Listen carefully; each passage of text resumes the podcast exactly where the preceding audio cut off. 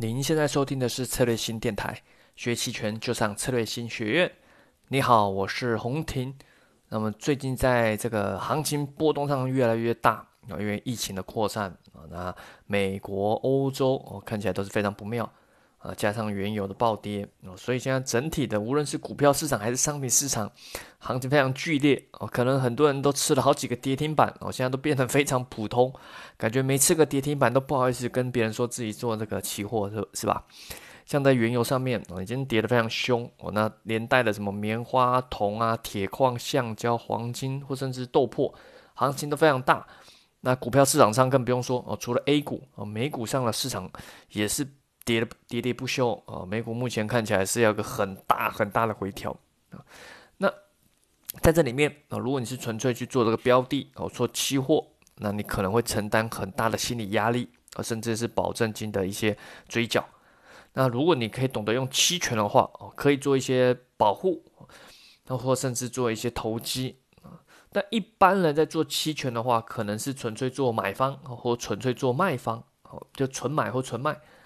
那但是现在这情况又很特别，现在整体市场隐含波动率都很高。我们前面一再提到，隐含波动率很高，就代表权利金的平均成本是很高的。所以买方在隐含波动率很高的时候，哦，他就要付出更多的权利金，哦，成本很高，盈亏比就没有没有那么划算。而卖方他虽然可以趁隐含波动率很高的时候去多收这个权利金。看似这个很肥的钱哦，你可以去把它呃收起来啊。但隐含波竟然会这么高哦，投资者也不傻，他们就是认为啊，就也就是因为市场上的实际的这个标的波动很高，所以反映出来啊，期权上这个被买的这个隐含波就会变很高。所以卖方你要想要赚这个钱，你压力也很大。那在过程中，你可能还要做很多的保护。哦，做一些对冲，哦，卖方去做各种对冲。但如果技术不好，或者是行情真的太奇奇葩，你最终可能发现你在对冲中浪费的钱，比你当初想要赚的权利金还多，就你结果还是亏。但不对冲又不行，一不小心一个突破，哦，又就亏了很多。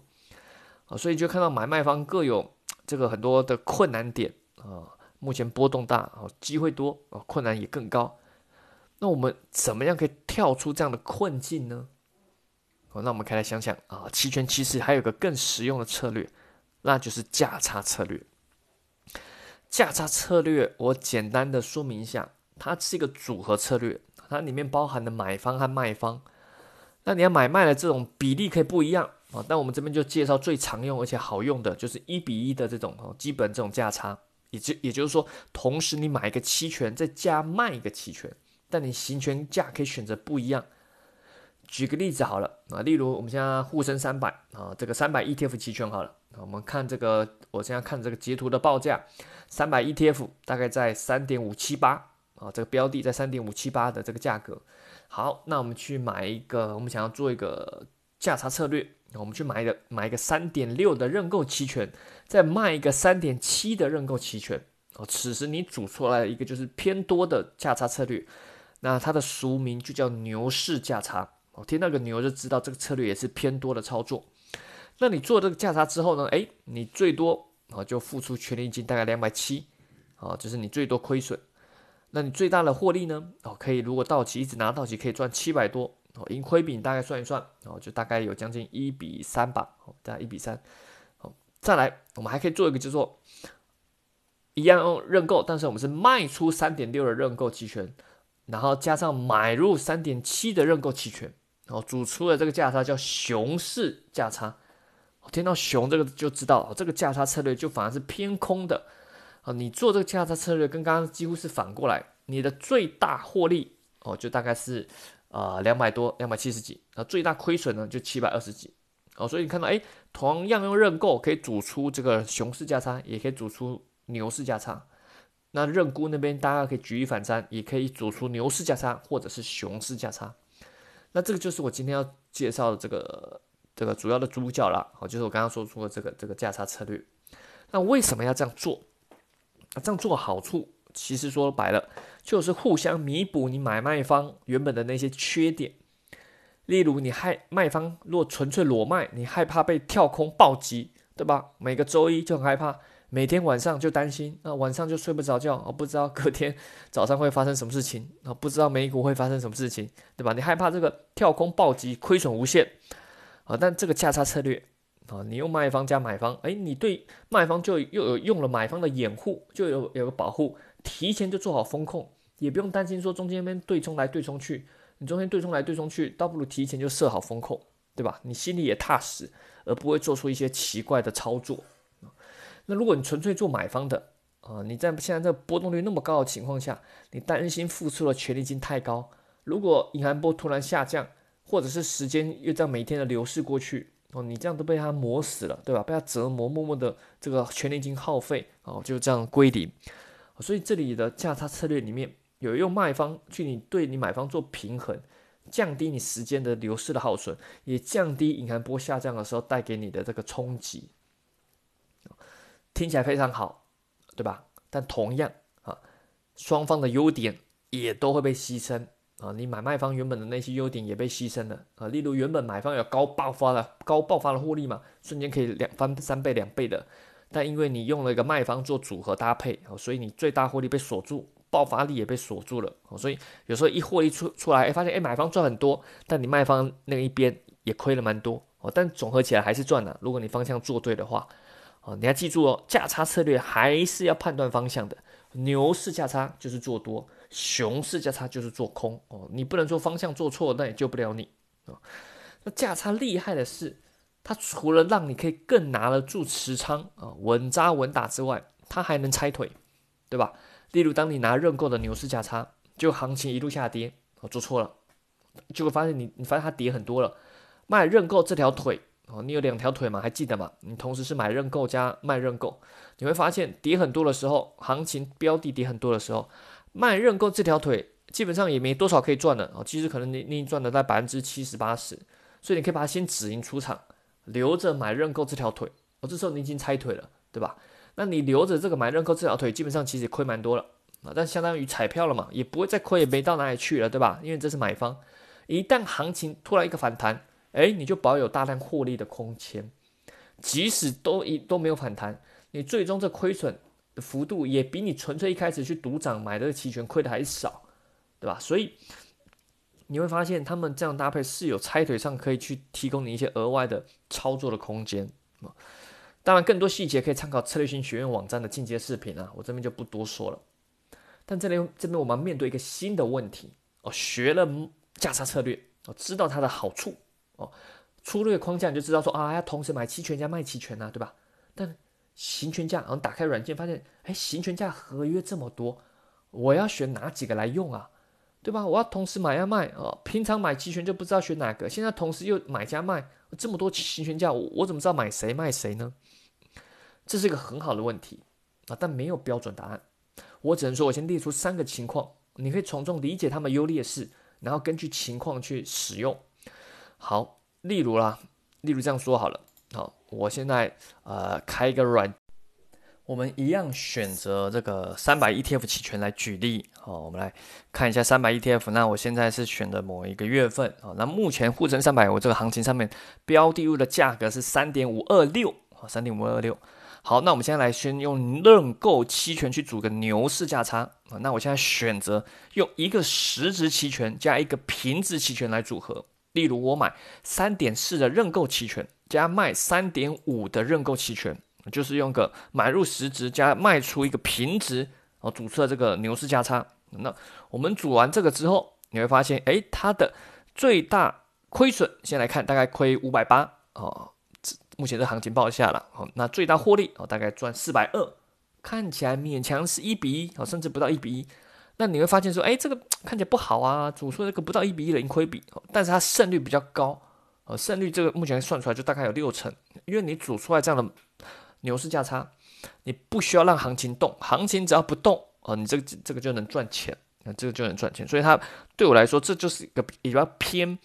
呃，保守偏比较防御型的牛市价差，那所以时间对它反而是有利的哦，哦，时间是对它有利啊，但是它的爆发力就不够啊，甚至隐含波的这个呃上升啊，也是对它比较不利的。再换一个，例如那换买三点五的认购期权加卖三点六的认购期权，一样是牛市价差，但现在往上移动一些了啊，现在变成像买入平值加卖出一个虚值组的牛市价差，哎，这时候就变不一样了哦，这时候你的盈亏比哦稍微变得有点不一样哦，你最大亏损大概是将近呃五百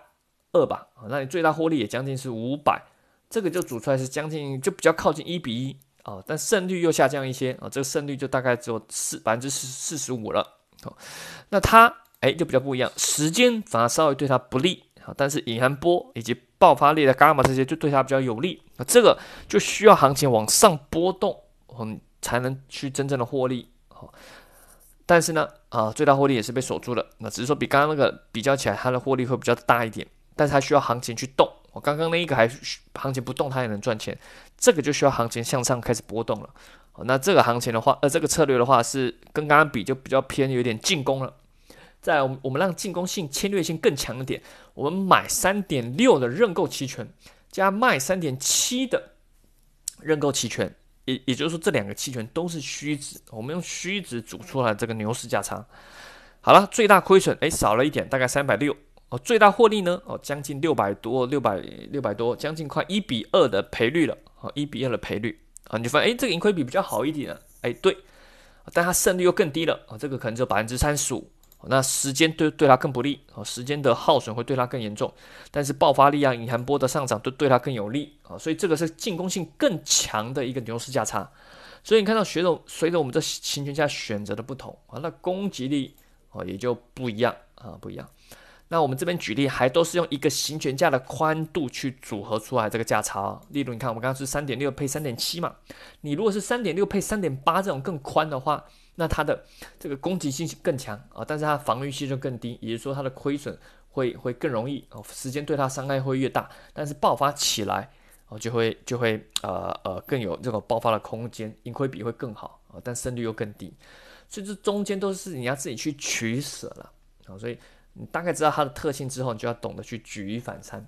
啊。那我们再说一点。哦，价差策略里面有卖方对吧？你有买有卖，那我们知道卖方是要交保证金的。但由于这个价差策略是亏损有限呢，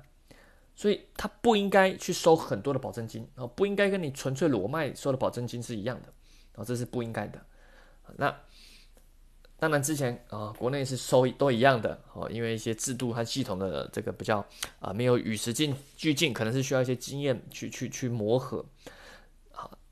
但国外呢啊，这个是已经早已行之多年的组合保证金制度了。就是你这个保证金可以收少一点，而国内的这个 ETF 期权、五零 ETF、三百 ETF 期权这些，在二零一九年的年底啊，已经开始实施所谓的组合保证金制度了啊，也也算是踏出一个蛮大的一步啊。简单说，就是你需要交保证金更少了啊。例如，你做买方型的价差，什么叫买方型的价差呢？例如，呃牛牛市价差，我刚刚说了，买三点五认购，卖三点六认购啊，这个你最大亏损就是权利金嘛，所以这种。这种买入型的，我就先付出权利金的，我叫做买入型的价差策略，它是不需要付额外保证金的。